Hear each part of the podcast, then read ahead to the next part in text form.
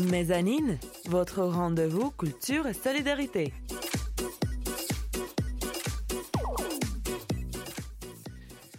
À tous les auditeurs, bonjour, bienvenue dans la Mezzanine, votre émission Culture et Solidarité.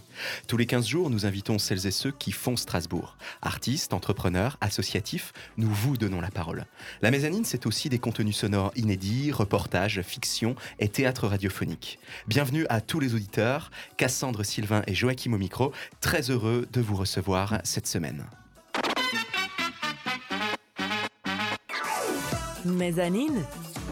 Votre rendez-vous culture et solidarité. Cette semaine, dans la mezzanine, nous avons le plaisir de recevoir le comédien, metteur en scène et auteur, Gilles Caméraire, et la comédienne Isabelle Lobel. Bonjour à vous deux. Bonjour. Isabelle Lobel, vous interprétez la duchesse d'York dans la pièce de théâtre Les Reines du dramaturge québécois Normand Chaurette. Gilles Caméraire, vous en êtes le metteur en scène dans le cadre d'une compagnie que vous accompagnez, la compagnie strasbourgeoise Passacto. Le spectacle s'est joué, il me semble, sur la scène du théâtre du Cube Noir à Strasbourg du 4 au 9 décembre dernier, donc il y a à peine quelques petits jours. C'était lundi, en fait, encore de cette semaine. Isabelle Lebel, vous êtes donc comédienne. Quel a été votre parcours jusqu'ici? Ah bien moi, ça fait 30 ans que je fais du théâtre amateur euh, au sein d'une compagnie euh, ancienne, le Théâtre populaire de la Petite France.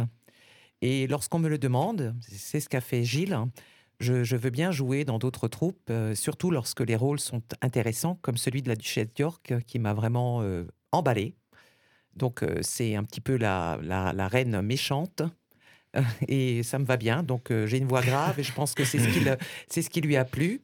Et euh, bon, ben, c'était une très très belle aventure. euh, six femmes sur scène, un metteur en scène. Un metteur en scène qui est également présent parmi nous, Voilà. Caméraire. Vous mettez en scène les reines de, du, enfin, du dramaturge québécois Normand euh, Chaurette et vous accompagnez à ce titre la compagnie Passacto. Avez-vous une histoire à nous raconter quant à votre rencontre avec cette compagnie? Alors, c'est une compagnie dont je connais plusieurs membres depuis plusieurs années, notamment Caroline Strauch qui jouait la reine Elisabeth, que j'avais mise en scène en 2014, je crois, dans un spectacle qui s'appelait Coronado. Et elles sont venues me chercher, en fait, il y a un an et demi, en me disant qu'elles avaient très envie que je les accompagne, que je les mette en scène. Et j'ai eu une liberté de ton absolue. Mhm. C'est-à-dire que le texte est venu d'une proposition de ma part. J'avais ensuite une liberté sur le casting et euh, une liberté complète. C'était hyper agréable de travailler avec ces, ces six femmes-là. Euh, Gilles Caméraire, vous dites un an et demi, c'est le temps euh, que vous avez pris, euh, que la mise en scène euh, a pris pour Ah. construire le spectacle Les Reines? Alors, j'ai, elles m'ont contacté en 2000. Bon, c'était, non, c'était il y a un an. C'était il y a un an, c'était en 2018, autant pour moi. Donc, elles m'ont contacté au printemps. On s'est vu l'été. Mais on a vraiment travaillé au plateau à partir, Isabelle, tu me dis si je me trompe, mais on a dû faire des sessions au printemps 2019, Mhm. quelques-unes. On a laissé passer l'été et on s'y est vraiment mis euh, d'arrache-pied à partir de septembre. Dans ce spectacle Les Reines, vous avez eu l'occasion de travailler avec euh, la comédienne Isabelle Lebel, qui est Mm. présente avec nous. Isabelle, comment vous est venu le désir de devenir comédienne? Comment cela vous a pris, tout ça? Oh, il y a, fort longtemps. Il y a hein. fort longtemps, a mais fort quand même, vous y êtes toujours, donc le désir est toujours présent, j'imagine. La question pour moi, c'était euh, de faire quelque chose. Alors, je ne suis pas du tout sportive. Euh, par contre, je parle beaucoup. Et donc, c'était en, c'était en 87, pour tout dire. Je me suis dit, tiens, pourquoi pas le théâtre? Et donc, euh, voilà, je suis rentré dans la compagnie euh, du Théâtre populaire de la Petite France, un petit peu par hasard, en prenant l'adresse au CIJA. Il y avait les Comédiens du Rhin à l'époque, ou le Théâtre populaire de la Petite France. Donc, euh, voilà. Et puis, je m'y suis mise. Alors, au début, c'est vaincre, vaincre le ridicule, bien sûr. Vaincre le ridicule. Oui, vaincre cette, cette appréhension du ridicule. Je m'étais rendu compte euh, auparavant, lors d'une session de, euh, une, comment dire, un stage de communication au sein de l'entreprise où je travaillais, je me suis rendu compte que en public, aussi, enfin, comment dire, en public, il y avait plus personne. Euh, autour d'une table avec les copains, pas de problème, mais toute seule, en dehors de- du groupe, euh, il y avait plus personne. Et donc, euh, c'est vrai que le théâtre m'a beaucoup aidé. C'est-à-dire vaincre le ridicule, autrement dit, euh, s'accueillir dans sa sensibilité, dans sa vulnérabilité, c'est cela? Simplement, le- le- comment dire euh, être soi-même. Être Être soi-même. aussi bien dans un groupe, ça c'est relativement facile pour la plupart des gens, mais aussi en dehors d'un groupe, face à d'autres personnes, etc. Donc c'est, je, je pense sincèrement que le théâtre est une thérapie en général. C'est vrai que vous avez raison, d'autant plus que quand on est tout seul euh, en scène face à un public, le public, euh, d'une certaine manière, nous enlève notre personnalité. On est, on est nu face au public, d'une certaine manière. Oui. Donc l'idée, l'idée, c'est alors bien sûr le théâtre apporte en plus la, la possibilité de d'incarner un personnage, donc qui n'est pas soi. Mhm.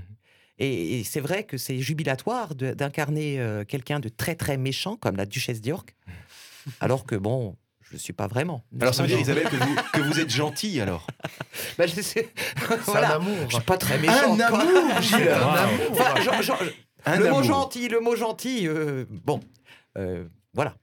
Parce que gentil, ça peut être pris euh, de, de différentes manières. Mais enfin, je, je pense Voilà. que je suis, Et donc, je suis loin de la duchesse d'York dans la réalité. Hein. ça me démangeait, Isabelle, excusez-moi. Il y a pas de problème. Alors, Gilles Caméraire, vous êtes metteur en scène, euh, mais également euh, comédien Mhm. et auteur. Alors, comment euh, parvenez-vous à vivre ces trois réalités? Difficilement. Oui. Non, c'est vrai que ça fait plusieurs années que je me consacre beaucoup plus à la mise en scène qu'au jeu. Euh, même si l'envie de jouer euh, me démange furieusement. Mais euh, moi, je suis arrivé au théâtre par le plateau. C'est-à-dire que j'ai fait des ateliers enfants, j'ai fait le- la section théâtre au lycée des Pontonniers à Strasbourg, où j'ai été formé à la théorie par euh, des professeurs euh, de l'histoire du théâtre, et à la pratique par les comédiens permanents des troupes du TNS. Mhm. Donc moi, j'ai côtoyé des, des comédiens de la, de la troupe euh, de Stéphane Braunschweig, puis Mhm. de celle de Julie Brochen. Et par la suite, j'ai fait mes petites expériences pendant mes années de fac euh, dans le cadre amateur, ce qui m'a amené à beaucoup fréquenter le théâtre du Cube Noir. Et il y a, il y a quatre ans, j'ai intégré le conservatoire de Colmar, euh, ainsi que l'orientation Ah, professionnelle. c'est pour ça que j'étais C'est déjà pour ça vu. qu'on s'est déjà C'est pour vu, ça qu'on se connaît. où j'ai été formé par, euh, par Madame Françoise Lervy pendant, pendant deux ans et j'ai été diplômé en, en 2017. Mais du coup, voilà, j'ai j'ai toujours eu cette, euh, cette double casquette finalement, à la fois de comédien, mais qui m'a amené assez facilement finalement à faire de la mise en scène. Où, où- où, du coup, en tant que metteur en scène, moi je suis très proche des acteurs. Euh, je tiens rarement assis pendant les répétitions. Je suis beaucoup au plateau avec eux. Et euh, donc voilà, on- finalement, ça se marie assez naturellement, le, la casquette de metteur en scène et, et celle de, de comédien. Après, auteur, c'est vraiment euh, quelque chose de très à part, mais qui est vraiment très ponctuel pour le moment. J'écris peu, mais, euh, mais j'écris. Vous êtes vraiment sur euh, plusieurs fronts, voilà. Oui. C'est, ça doit pas être eff- évident effectivement à, à- à gérer. Je pense que la question de l'identité euh, est aussi centrale dans votre activité. Oui, de, de toute façon, dans, dans le secteur théâtral, ça soulève forcément une question de du rapport à l'identité, je Mhm. crois. Euh, en tant que comédien, on s'incarne dans le regard de quelqu'un d'autre, dans son regard à, soi également.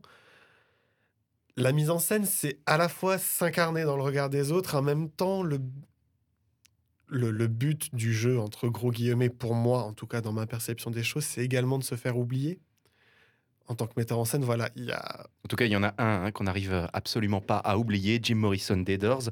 Tout de suite dans la mezzanine, Take It As It Come, c'est maintenant. Time to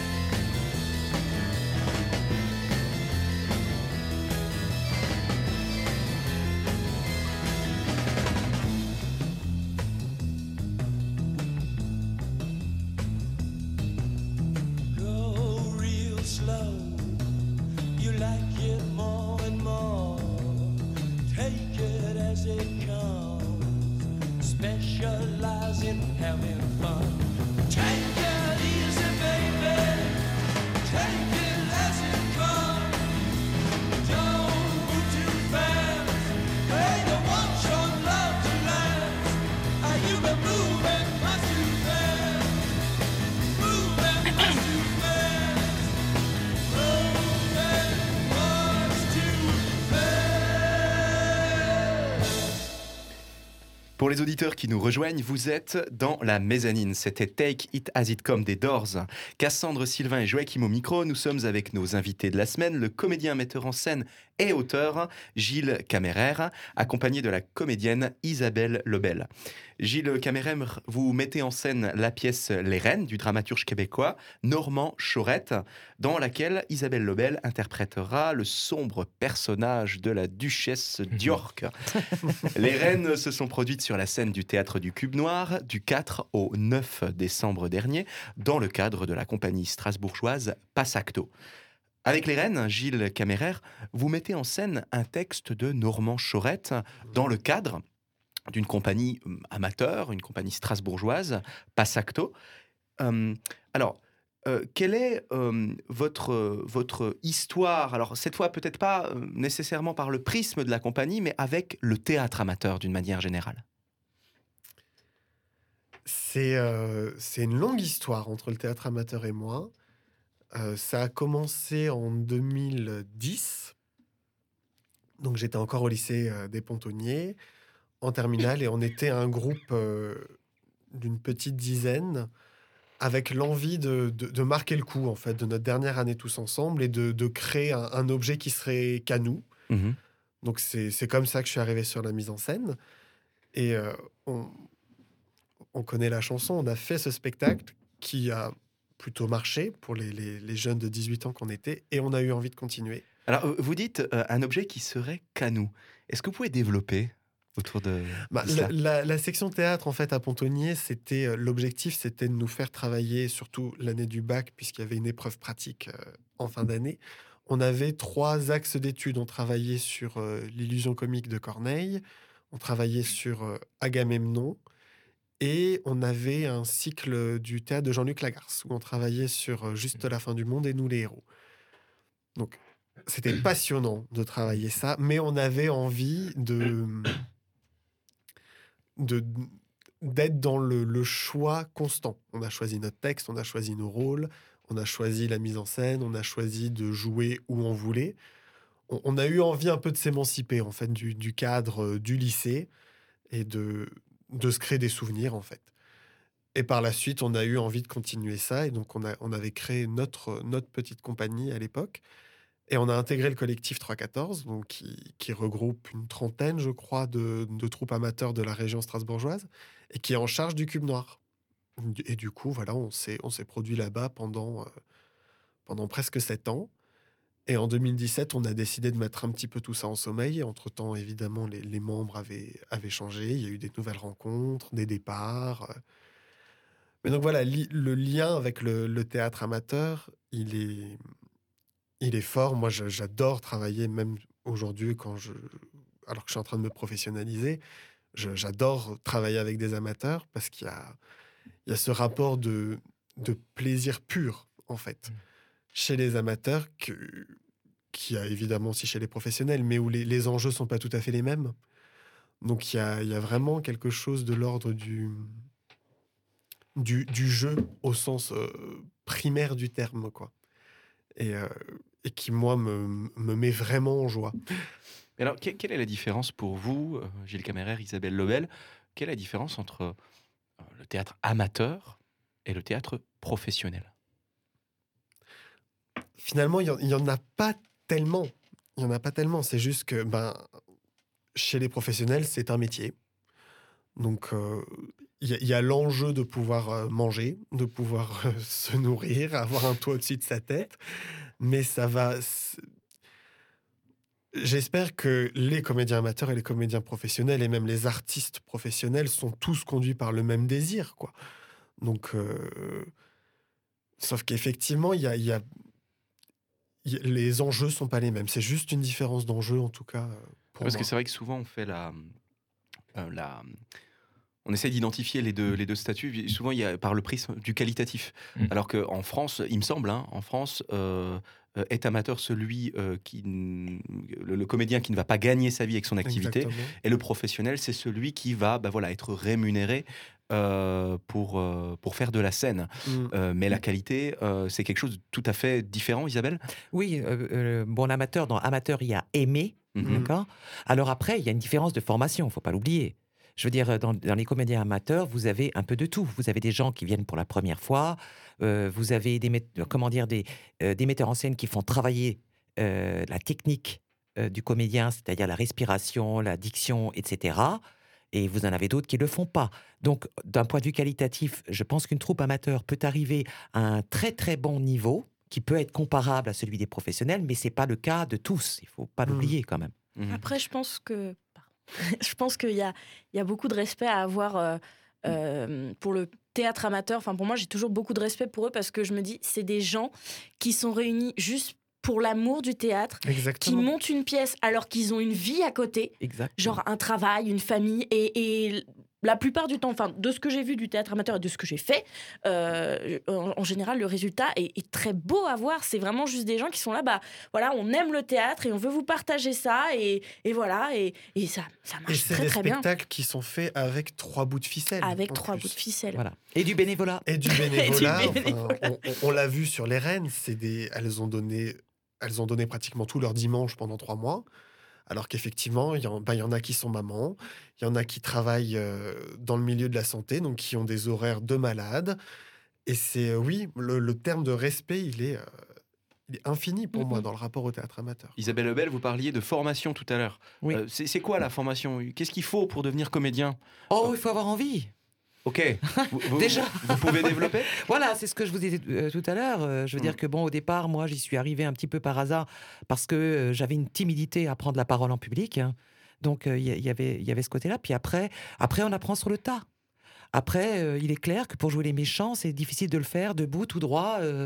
Euh, euh, voilà, donc il y a, il y, a, y a, comment dire, euh, il y a le- le- la- gestuelle, le corporel, etc. Donc tout ça. Après, euh, comme dit, il y a des gens qui, qui suivent des formations dans ce sens, et il y en a de plus en plus d'ailleurs, des, des comédiens professionnels qui proposent des, des stages de théâtre, etc. Et pour apprendre, il y a des stages de clown, il y a des stages de... de- Moi, j'ai fait, j'ai- suivi, par exemple, le théâtre physique à Strasbourg. Mm. C'est très important. Enfin, je veux dire, tout ça, tout ça fait, comment dire, apporte du bien-être. Et lorsqu'on est bien et qu'on arrive à lâcher prise, eh bien, on peut jouer à peu près n'importe quoi. Mhm. hein. Donc, au départ, un amateur, il va jouer ce qui est le plus proche de lui. hein. donc, euh, c'est clair parce qu'il n'a pas la technique pour aller chercher, quelque, par exemple, euh, une jeune fille qui va jouer un vieillard. Je veux dire, ça va être difficile s'il n'a jamais fait de théâtre. Par contre, des professionnels y arrivent. Mhm. Euh, voilà. Et Donc, alors, est-ce qu'un est comédien, selon vous, hein, est-ce qu'un comédien, une comédienne euh, amateur euh, va pouvoir, euh, au fur et à mesure, prétendre, vous dites que vous êtes en voie de professionnalisation, Gilles Caméraire, en tant que metteur en scène, mais prétendre à quelque chose, rejoindre le, le paradigme du professionnel est-ce que c'est est -ce c'est faisable? Est-ce que c'est réalisable? Sans forcément être passé euh, par euh, voilà l'étape d'une formation académique type conservatoire, euh, euh, école euh, nationale de théâtre type euh, l'école du théâtre national de Strasbourg est-ce qu'on peut quelque part voilà s'inventer d'une manière autre aujourd'hui dans le paysage théâtral en France?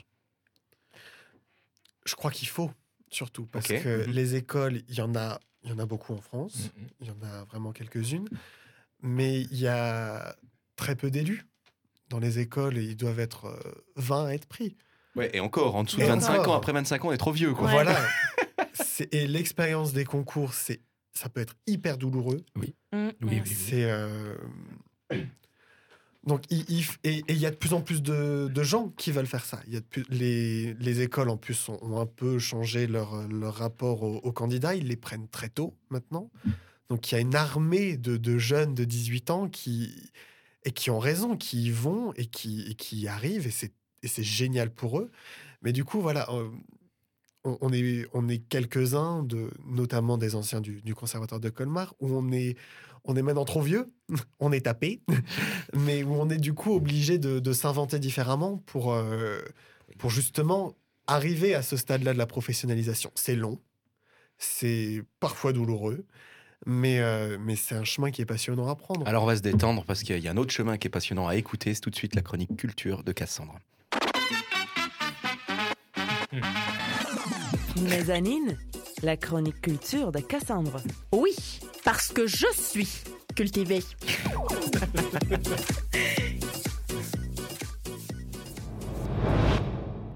Alors, avec moi, on a déjà parlé manga avec Jojo Bizarre Aventure, on a parlé théâtre avec la Méniache. Et ben aujourd'hui, j'aimerais retourner vers une de mes grandes passions, le jeu vidéo, bien sûr.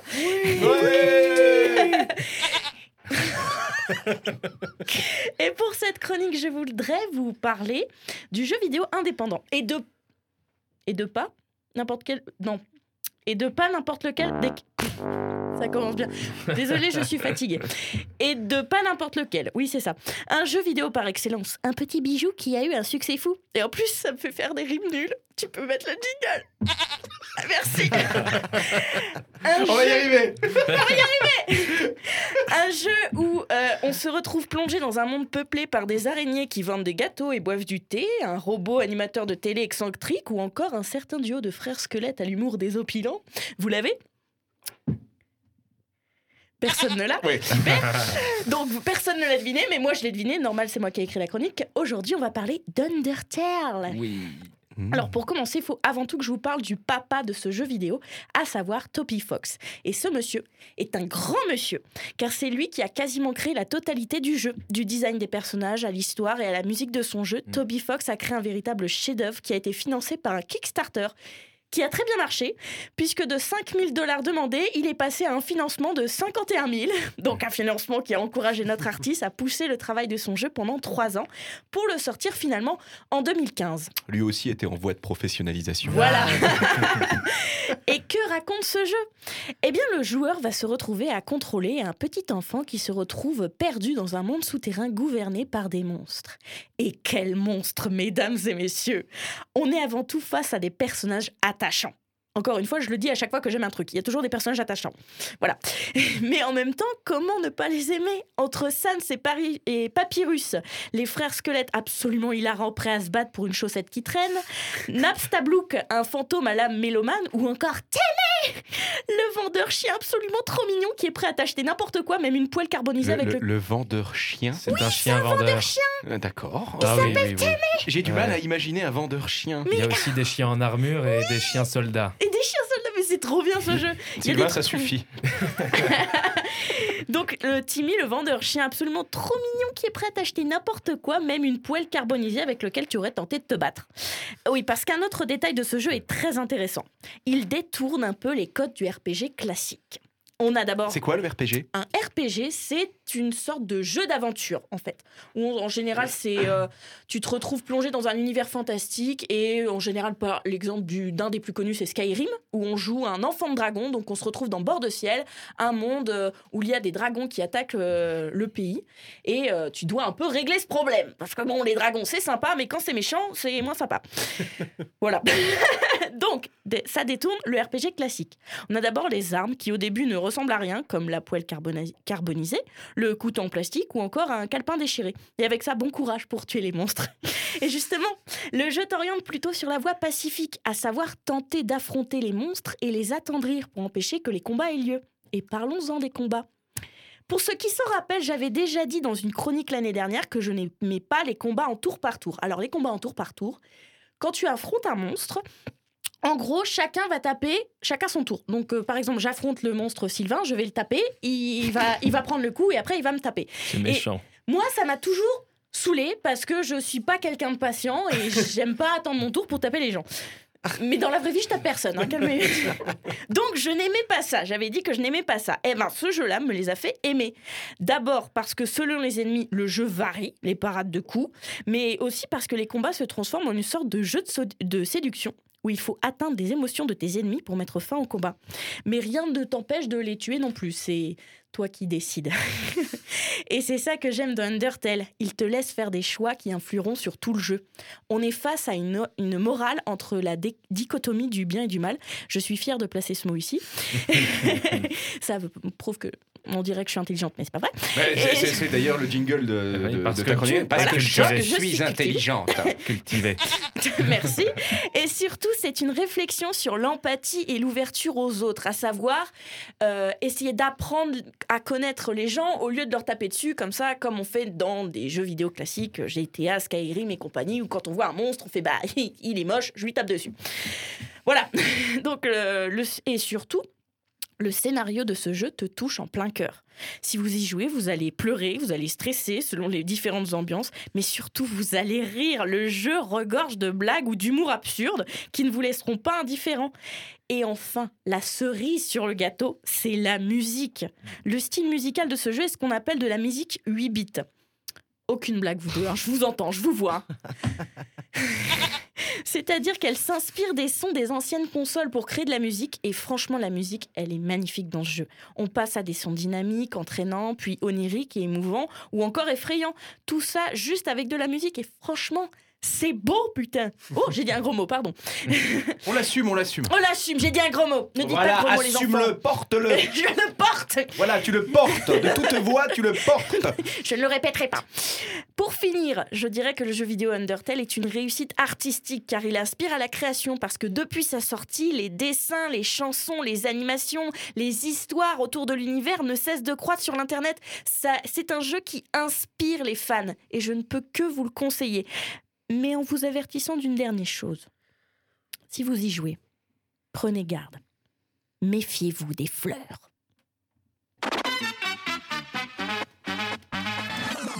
Mezzanine, la chronique culture de Cassandre. Oui, parce que je suis cultivée.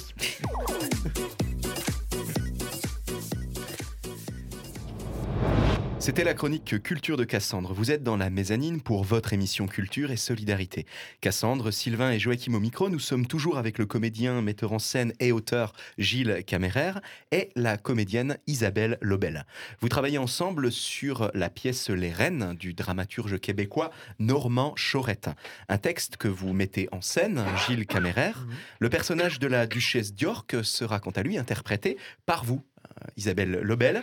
Cette création de la compagnie strasbourgeoise Passacto s'est jouée au théâtre du Cube Noir à Strasbourg du 4 au 9 décembre.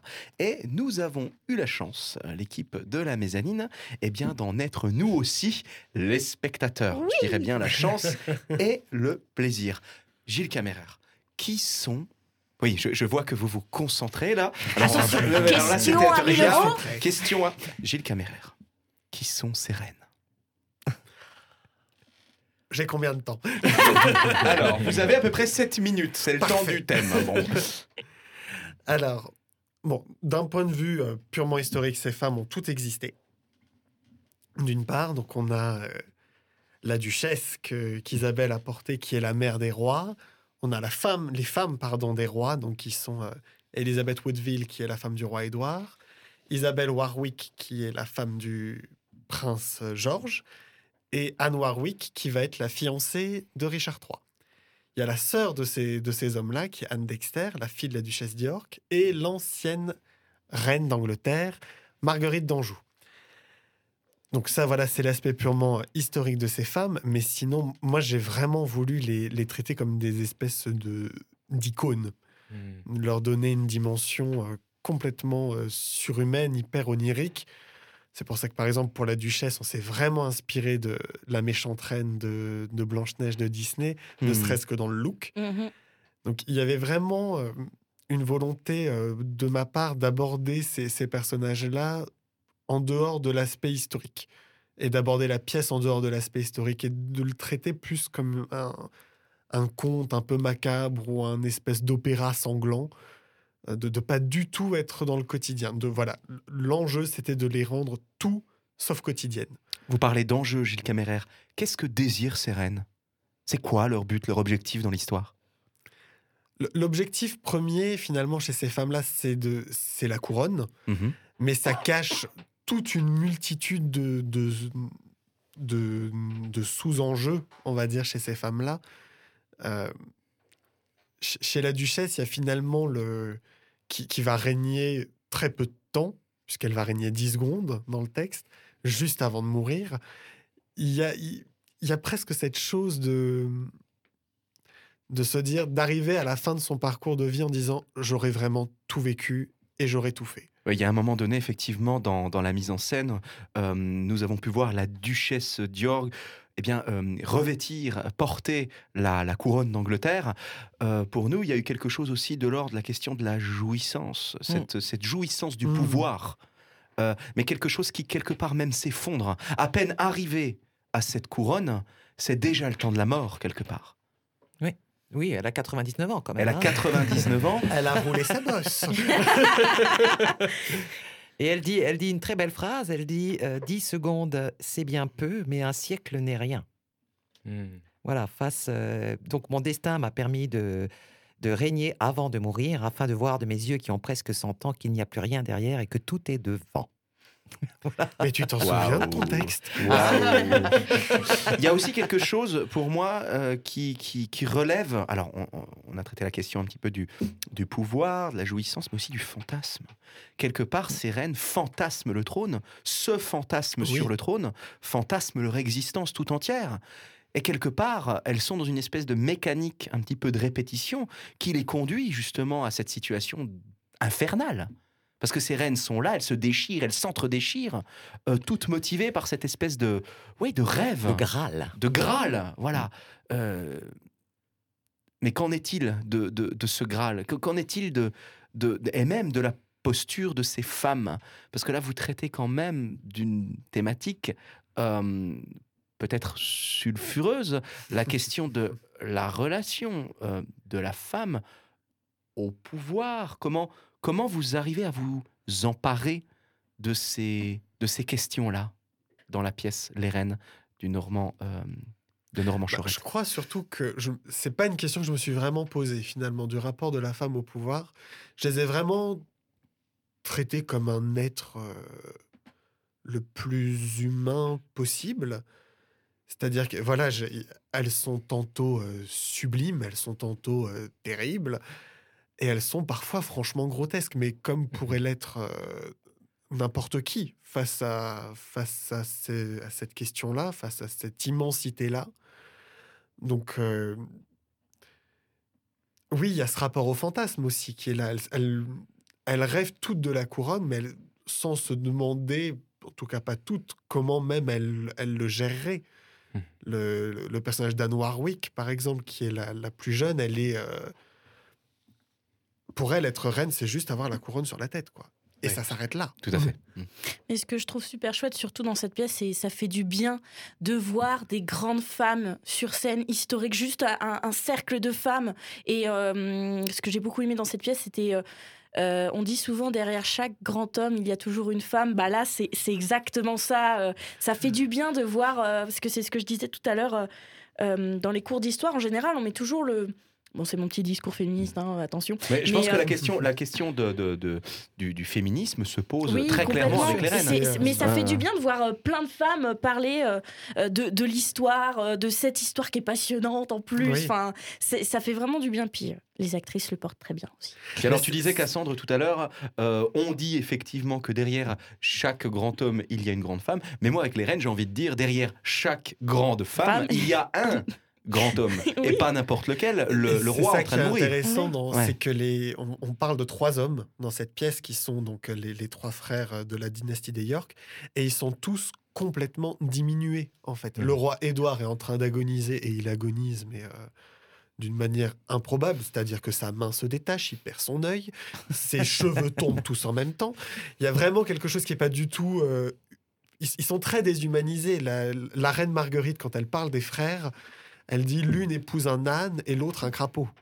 Mhm. Donc il y a vraiment ce côté où les hommes sont, sont remis à quelque chose d'hyper euh, euh, déshumanisé, alors que ces six femmes-là, au contraire, c'est vraiment des...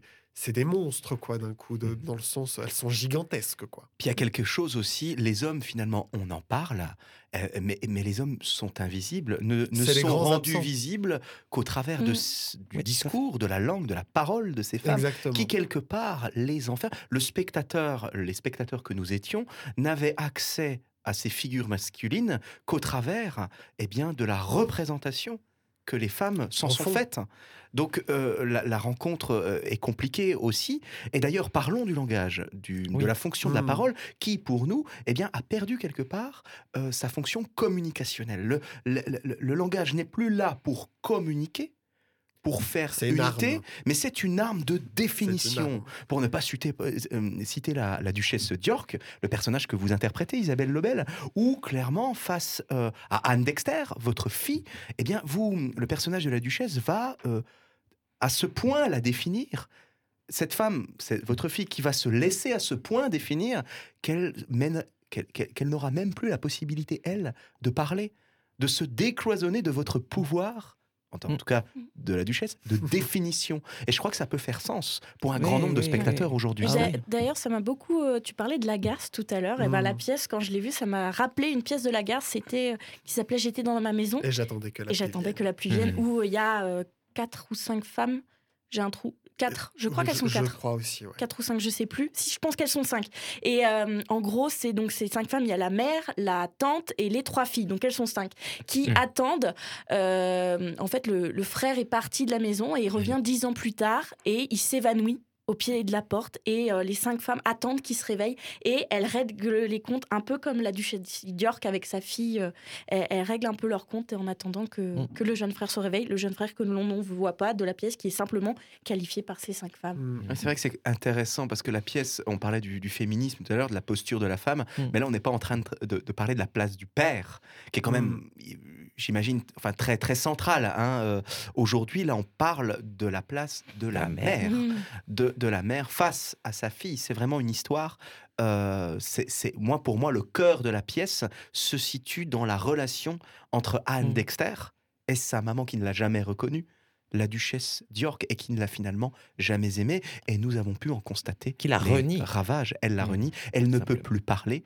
Elle n'a même plus de main. Euh, elle ne peut plus agir, être actrice de sa vie. Elle est mue dans le silence et la passivité. Et le silence, oui, mais le silence en musique. Voilà, c'est ce que je vous propose tout de suite. On va partir dans la mezzanine avec un illustre chanteur euh, eh bien, qui nous manque aujourd'hui, Frank Zappa, de la même période hein, que les Doors, c'était vraiment les 70, avec euh, son morceau Peaches and Regalia, tout de suite dans la mezzanine.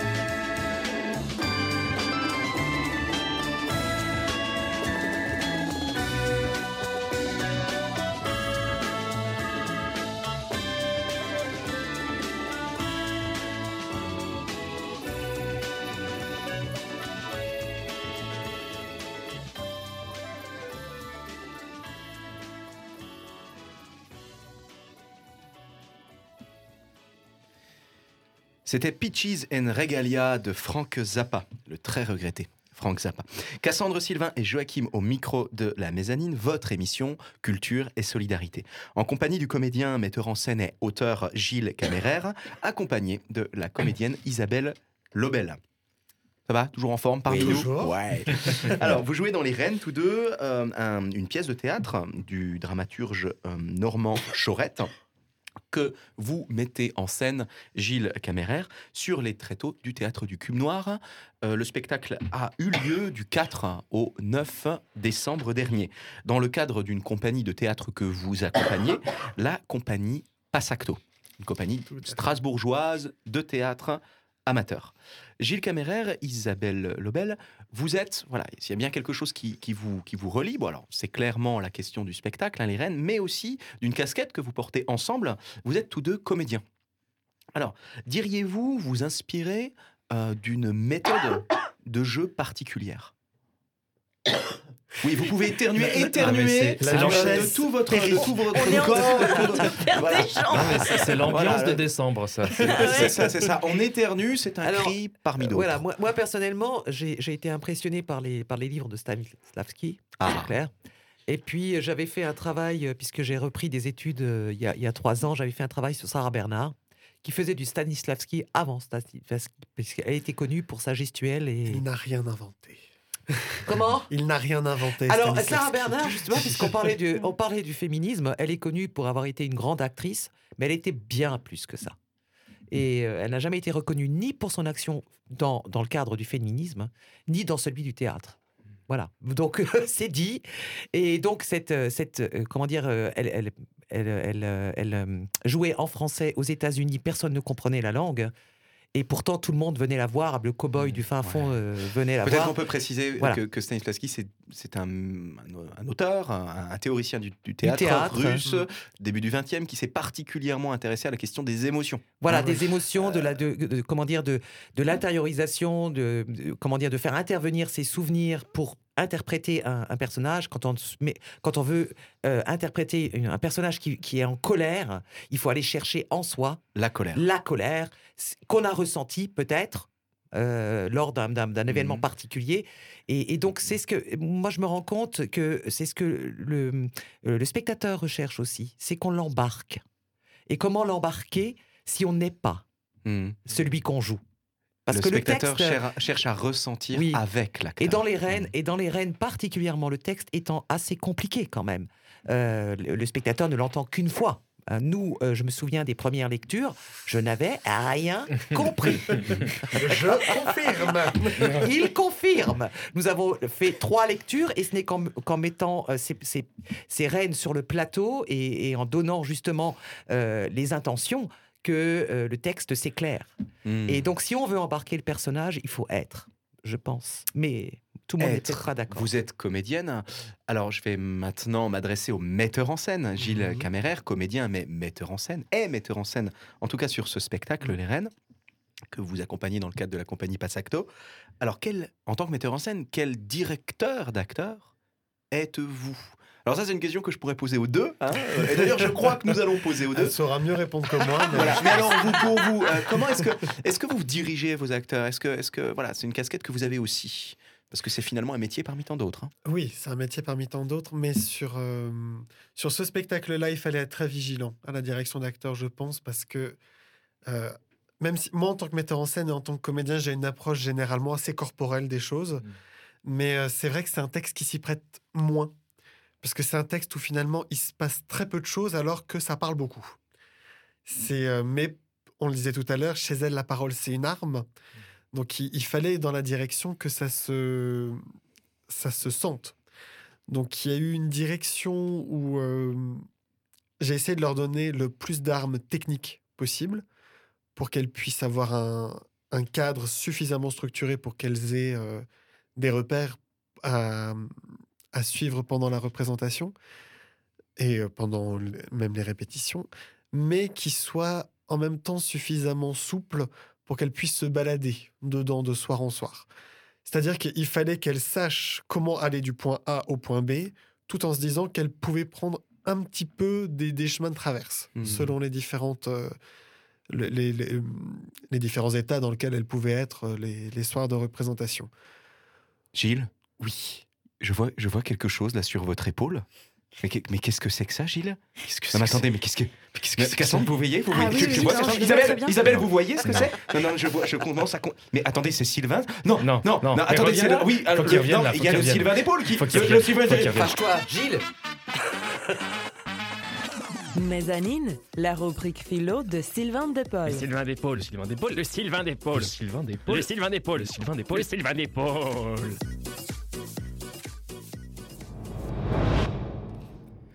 Le Sylvain d'épaule, on l'aura sûrement compris, aime les femmes. Ah, ça oui Ça commence. Femmes de tous horizons, de toutes conditions et de toutes confessions. Ah oui, on aime ça, la confesse. Courage, courage, courage. La philosophie, tout comme la vérité, avec un grand V, souvent sur- sous des traits féminins, fut montrée et furent montrés. Dans cette pratique ainsi que dans son objet se jouent des rapports de force puissants, primordiaux, qui sont d'une certaine manière incarnés par votre chroniqueur et ses deux comparses épauliers. La raison, à l'épaule droite, et le désir, l'épaule gauche.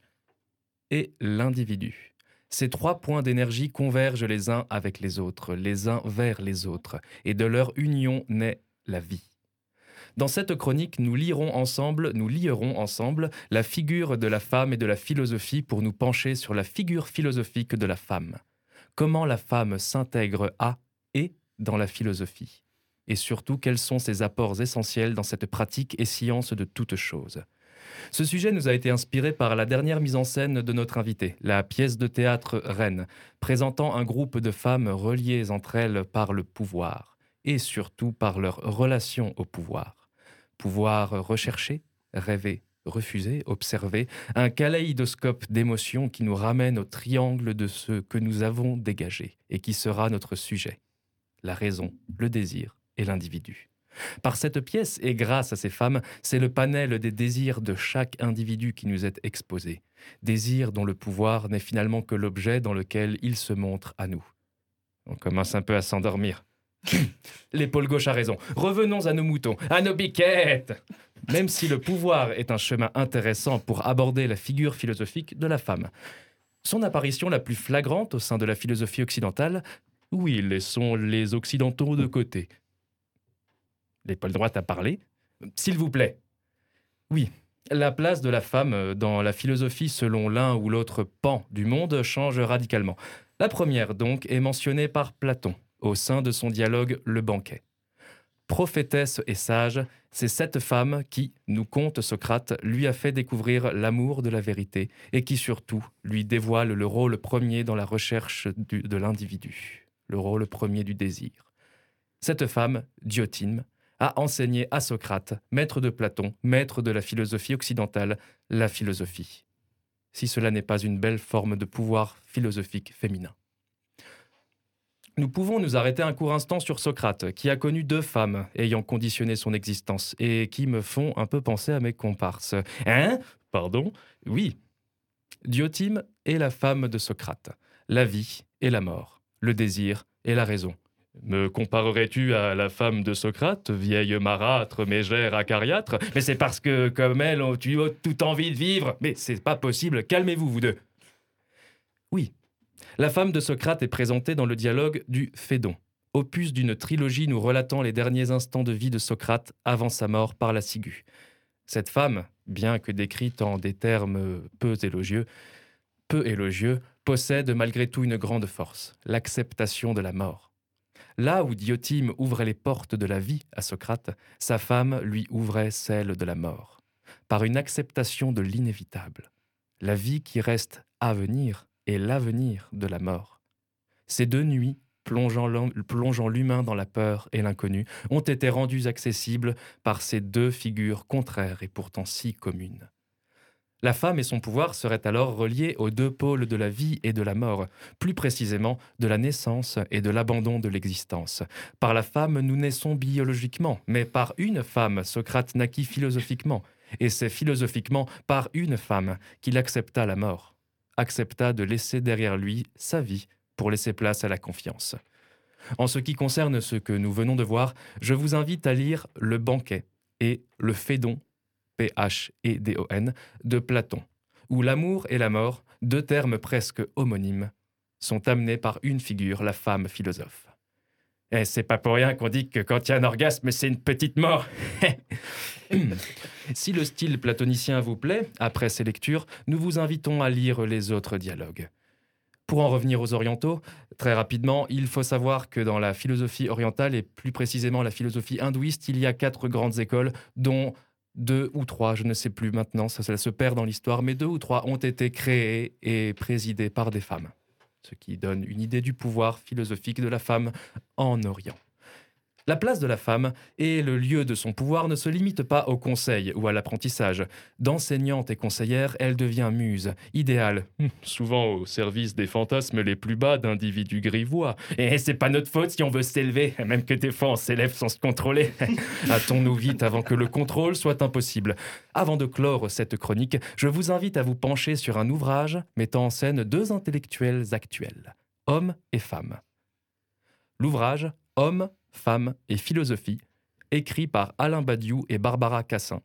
Endossant les habits de leur tradition philosophique, l'un philosophe et l'autre sophiste, l'un philosophe et l'une sophiste même, réveillent les anciennes dissensions antiques et permettent un regard actuel et novateur sur la place philosophique de la femme durant l'Antiquité.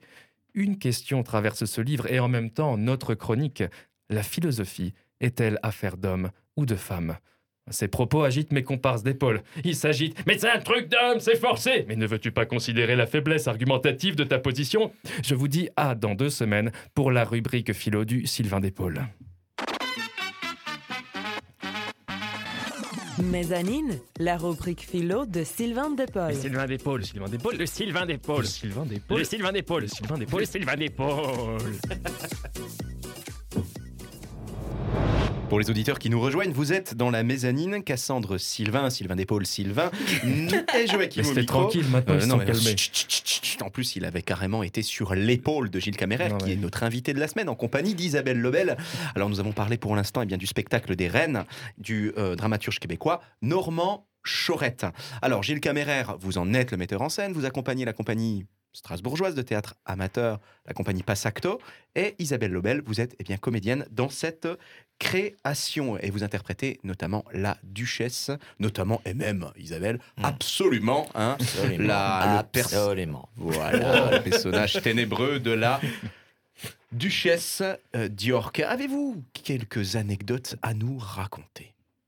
Des anecdotes de, de, de répétition, de...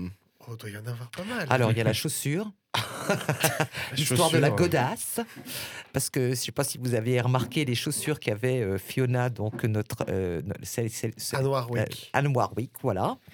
À la fin, Ouais, les eh ben, elle Elle les avait voilà, elle les avait dès le début, sauf que euh, un, di- un fameux dimanche, L'avant-dernière répétition. la godasse s'est divisée en deux. Oh. On n'avait plus de semelle, on n'avait plus rien. Du coup, on lui a demandé de jouer pieds nus, et ça a libéré son jeu. On était très contents. hein. Ouais, ouais, ouais. Et comme On- quoi, par certains on- accidents, tout se libère. Exactement. Alors, le théâtre, c'est magique. C'est le Sylvain ou le Sylvain d'épaule là qui vient de Là, c'est parler Sylvain. Ah d'accord, ok. Je On trouve a- que le Sylvain d'épaule influence autre dangereusement anecdote. Sylvain. On a une autre anecdote. Le soir de la première, on était en. Avant, de la- avant d'ouvrir au public, on était tous ensemble à- pour le, le- le dernier petit brief. Quoi. On était en groupe, en cercle. Et la couronne de la reine Elisabeth est tombée de sa tête. Et Ah. s'est cassée. Oh putain. Panique à bord au plateau. On l'a recollée avec de la colle à postiche de notre perruquière. Et elle a tenu tant bien que mal. Elle est retombée un soir de représentation deux fois. Mais on- on- voilà, ça c'est les anecdotes Ouais. de la couronne. Mais il y en a tellement, je pense. Cette couronne a anecdotes. été très difficile à tenir. Mais elle est tellement belle. Elle est tellement Ouais, belle. Alors, Elle oui, alors belle. elle a été dessinée par euh, Anne Warwick, qui est dans la vie tatoueuse. Donc, c'est elle qui a fait Voilà, le dessin c'est de elle qui a l'affiche. fait le dessin cas, de la, l'affiche. la couronne, eh bien, c'est brisé. Alors, Voilà. quels sont, quels sont vos projets pour la suite, en quelques mots? Alors moi, j'accompagne une autre troupe au mois d'avril, une autre troupe amateur qui s'appelle Al Dente, sur un texte roumain de l'auteur euh, Mirail Sébastien, qui s'appelle Jouons aux vacances. Et je, je retourne avec la, la compagnie Toc Toc, la compagnie professionnelle à laquelle je suis associé en tant que metteur en scène, avec euh, un spectacle, un seul en scène, qui s'appelle Féminité, qui a été écrit par euh, mon, mon amie comédienne et, et feuilleuse Anissa Ben Mamar, que, Hmm. que j'accompagne euh, sur, euh, sur la création de son spectacle qui devrait se donner, si tout va bien, l'année prochaine. Et dans deux ans, si tout va bien aussi, il y aura euh, une nouvelle création de, cette compagnie, d'un texte de ma composition cette fois-ci. Merci beaucoup, Gilles Caméraire. Merci, Isabelle euh, Lebel. C'était un plaisir eh bien, pour nous, Sylvain Cassandre et moi-même, de euh, vous recevoir dans la mezzanine cette semaine. Ensemble, nous avons parlé de la pièce Les Reines de- du dramaturge québécois Normand Chaurette, que vous mettez en scène, Gilles Caméraire. Isabelle Lebel, vous y interprétez le personnage de la duchesse d'York. Les Reines, une création de la compagnie euh, Passacto, qui s'est jouée tout récemment sur les planches du théâtre du Cube Noir du 4 au 9 décembre dernier. Le théâtre du Cube Noir accueille d'ailleurs depuis le vendredi 13 décembre la pièce Bataille de Jean-Michel Rips et de Roland Topor. La mise en scène est de Patrice Lebel de la compagnie du théâtre populaire de la Petite France, également membre du collectif de théâtre amateur de, Strasbourg, enfin plutôt le collectif de strasbourgeois de théâtre amateur euh, 314. Nous avons d'ailleurs eu le plaisir, hein, Isabelle, de recevoir, et vous-même également, ce metteur en scène, Patrice euh, Lebel, que vous connaissez bien, euh, à l'occasion euh, d'une précédente émission. Bataille de Rips euh, et Topor se joue donc en ce moment jusqu'au mercredi 18 décembre à partir de 20h30 au Théâtre du Cube Noir à Strasbourg. Gilles Caméraire, Isabelle Lebel, à tout bientôt. Merci d'être venu. Merci à vous. Mezzanine, votre rendez-vous culture et solidarité. Quant à nous, nous nous retrouvons dans 15 jours pour une nouvelle rencontre dans la mezzanine, votre émission Culture et Solidarité. Nous y invitons celles et ceux qui font Strasbourg, artistes, entrepreneurs, associatifs. Nous vous donnons la parole. La mezzanine, c'est aussi des contenus sonores inédits. On vous dit à, À tout, bientôt. Salut. tout, Salut. tout Au revoir. bientôt. C'était Cassandre, Oui. le Sylvain, le Sylvain d'épaule Ouais, également ouais. quand il veut bien se montrer. Ouais, ouais. Et Joachim au micro. À tout bientôt dans 15 tout petits jours. Bye. Mezzanine, votre rendez-vous culture et solidarité.